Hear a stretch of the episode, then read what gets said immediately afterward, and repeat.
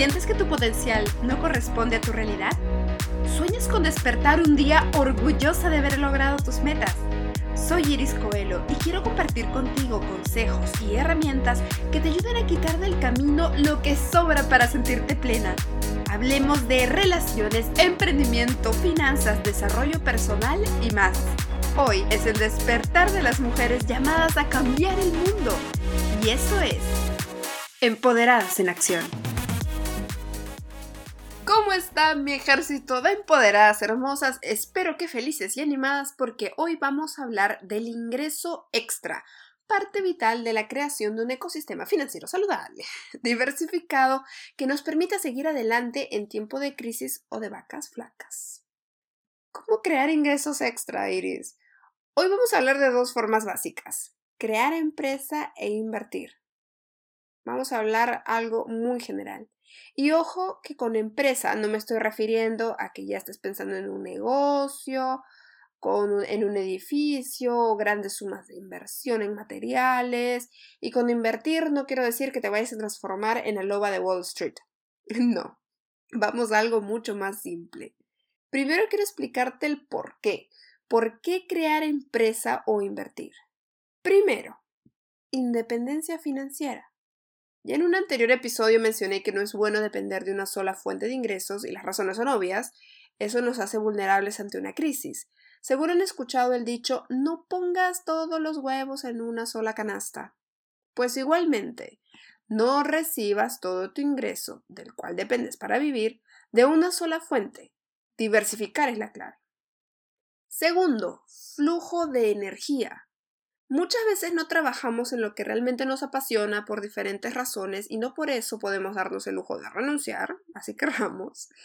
Lo que podemos hacer es empezar a explorar sobre lo que en verdad nos hace fluir, cosas en las que podemos pasar tiempo sin sentir que las horas se pasan lento. Y también puede ser que aún no sepamos cuál es nuestra pasión, lo que nos hace fluir, pero podemos generar acción. El simple hecho de comprometerte con un proyecto grande en tu vida puede ser razón suficiente para que empieces a fluir. No te preocupes por cómo va a ser el aeropuerto de tu empresa cuando ni siquiera le has puesto el nombre. Empieza a fluir, construye poco a poco, sin mucha presión. Las oportunidades van a venir, pero no van a venir si no empiezas. Las personas van a aparecer, pero tú tienes que seguir vibrando alto. Tercero, marca personal.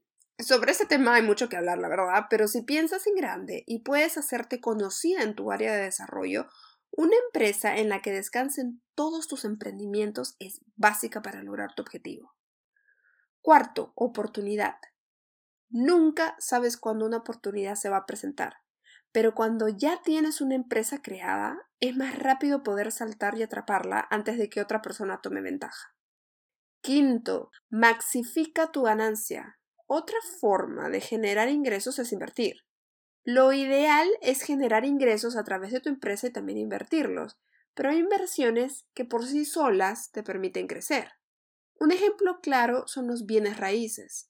Si bien los bienes raíces funcionan de forma distinta dependiendo del país de donde los encontremos, y de eso vamos a hablar un poco más adelante en otros episodios, pero, por ejemplo, si rentas una habitación del departamento donde vives, ya generaste el ingreso extra, que puedes utilizar para invertir en alguna otra propiedad, acciones, negocios, etc.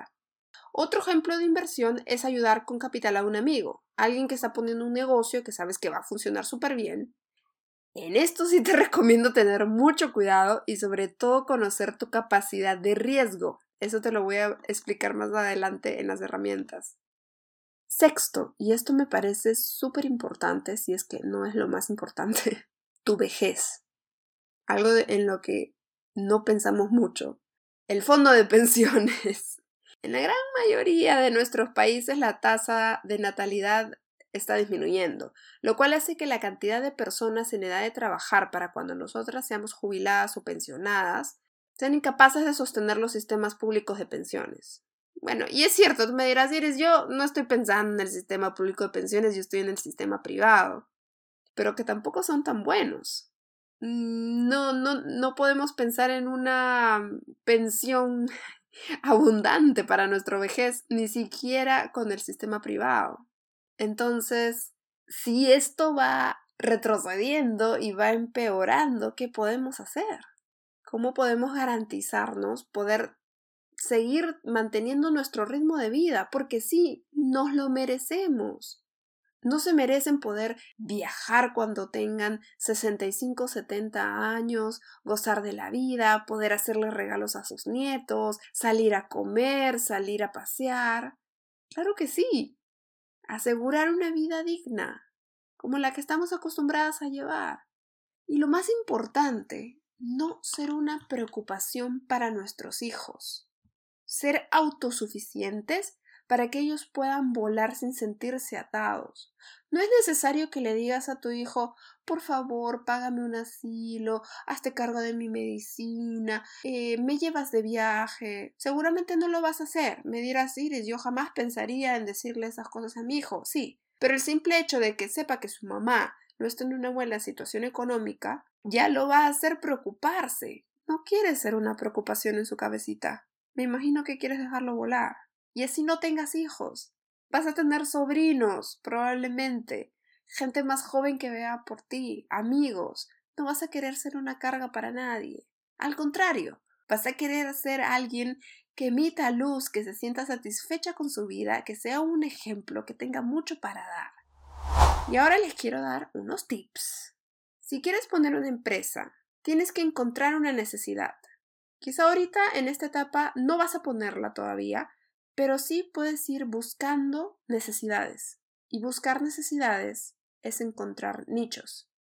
Hay que encontrar una necesidad no cubierta o mal cubierta. Eso te va a llevar a enfocar. Cuando empecé este podcast, empecé a mirar a mujeres que tal vez tienen los recursos, tienen internet, tienen todas las facilidades, pero no están recibiendo el mensaje que les permita ver más allá y despegar. Y no necesariamente tienes que descubrir la pólvora. Es también cómo transmites, es cómo manejas tu negocio. Me refiero a que no tienes que necesariamente hacer algo nuevo, puedes hacer algo que ya todo el mundo hace, que da resultado, pero lo puedes hacer de una manera diferente. ¿Cuál es el plus que vas a dar tú? Te puedes enfocar en distintos mercados haciendo lo mismo y puedes agregar elementos de tu marca personal que te hagan única. Tip Número dos, no renuncies a tu trabajo. Todavía. Obviamente, si es un trabajo que odias y no te hace feliz, puedes renunciar. Pero me refiero a que si estás empezando a invertir, si recién vas a poner una empresa, si estás arrancando, todo flujo de dinero vale. Y recuerda que tu trabajo también te da dinero para poder invertir. Piensa bien en el momento en que vas a saltar. Tercer tip tipos de empresas. ¿Te has puesto a pensar por qué algunas personas trabajan más y ganan menos? No trabajes más duro, trabaja de forma más inteligente. Todo trabajo que implique al cuerpo, la mano de obra, siempre va a ser menos pagada en el largo plazo que un negocio en el cual dependas de tu intelecto para gerenciar. Y tú me vas a decir, eso no es cierto, sobre todo aquí en Estados Unidos, ¿no? Hay muchas personas que trabajan en landscaping, tienen trabajos que implican poner su, su músculo, su cuerpo para realizarlos y ganan muy bien. Y es cierto, pero a largo plazo, ¿cuál es su proyección de poder ganar más? Tienen un techo, tienen un límite. Y en cambio una persona que empieza ganando menos tal vez de manager en una tienda súper chiquita, pero que poco a poco va buscando estos trabajos y se va haciendo un currículum, se va haciendo una carrera y se va haciendo de experiencias gerenciales, va a poder tener una proyección mucho mejor, va a poder alcanzar mayores niveles salariales. Mientras más pegado tu negocio esté un servicio que solamente puedas ofrecer tú y tengas al tiempo como límite, más limitado en crecimiento tu negocio también estará. Puedes ofrecer un servicio, pero siempre trata de darle la vuelta. Piensa cómo podrías ganar dinero incluso cuando no estés trabajando. Así seas tú lo que ofrezca el servicio de, de peluquería. ¿Qué otras cosas puedes hacer? ¿Cómo puedes utilizar el Internet? ¿Cómo puedes generar productos que se vendan solos? 4. Tolerancia al riesgo. Y esta es una herramienta. Antes de hacer cualquier inversión, lo indispensable es conocer nuestra tolerancia al riesgo. Tolerancia al riesgo es básicamente el dinero que podemos arriesgarnos a invertir luego de haber pagado nuestras malas deudas. No siempre una deuda es algo malo, y hablaremos de eso más adelante. Luego de crear un fondo de emergencia que nos sostenga en algunos meses o un año ante una eventualidad, y sobre todo lo que tu estómago puede soportar ver fluctuar. Porque si vas a invertir con mentalidad de corto plazo, retirando tu dinero cada vez que sientes que, vas a perder, e invirtiendo cada vez que las cosas van bien, vas a terminar perdiendo todo. En Google pueden colocar em, calculadora de tolerancia al riesgo. hay muchas páginas que tienen plantillas que las pueden ayudar. Pero como les digo, lo básico es tener separado tu fondo de emergencia, y saber qué es lo que tú puedes aguantar psicológicamente, qué es lo que tu familia puede aguantar económicamente. Quinto, y por favor este consejo es muy importante, rodéate de personas que vibren como tú o más alto. A veces contamos nuestras cosas a nuestra mejor amiga, a nuestra mamá, porque ya estamos acostumbradas, pero quizá no sean las personas adecuadas. Antes de pedir consejos sobre inversión, sobre empresas, detente a pensar si esta persona ha tenido éxito en su vida, si no, no sé para qué le preguntas. Cuando quieres un consejo de arquitectura, ¿a quién recurres? Al arquitecto. Si tienes una consulta de salud, ¿a quién acudes? Al doctor. ¿Por qué cuando tomamos decisiones importantes en nuestra vida o sobre hacer empresa o hacer crecer nuestro dinero, vamos donde personas que no han tenido éxito con el dinero. Y peor aún, personas que vibran a veces muy bajo y tienden a bajar nuestra energía y hacernos desistir. Con eso no quiero decir que no escuches consejos, ojo, porque quizá te estás metiendo en algo loco sin saber y también es bueno escuchar una advertencia. Pero escucha siempre a personas adecuadas. Y si no las tienes a la mano, búscalas. Crea una comunidad en Internet. Usa las redes sociales. Es una sensación súper fea ir con todas las pilas a contarle a alguien sobre tu proyecto. Y esta persona te diga, ah, ya, ok. O que te digan, mm, no sé, ten cuidado. ¿ah?". Empieza a rodearte de personas que tengan éxito en la vida, personas que puedas admirar, encuentra mentores. Me encantaría hablar de mentores en alguna oportunidad. Si vas a buscar consejo de cómo generar ingresos extra en lo que haces, ve en búsqueda de las personas correctas. Empoderadas de ellas, hay muchas formas de crear ingresos extra. No me gustaría que veas este podcast como una búsqueda neta de dinero por dinero sino que al tener esos ingresos y crearte estabilidad financiera, te va a dar la tranquilidad para poder desarrollarte.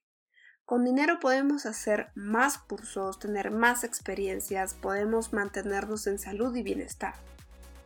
Empecemos a salir del molde y aprender poco a poco cómo alcanzar nuestros grandes objetivos. Muchas gracias por escuchar. Si te gustó este episodio, me encantaría que compartas este podcast con esa amiga que tiene el potencial tan grande como el tuyo. Me encanta la idea de seguir juntas esta aventura. Hasta pronto.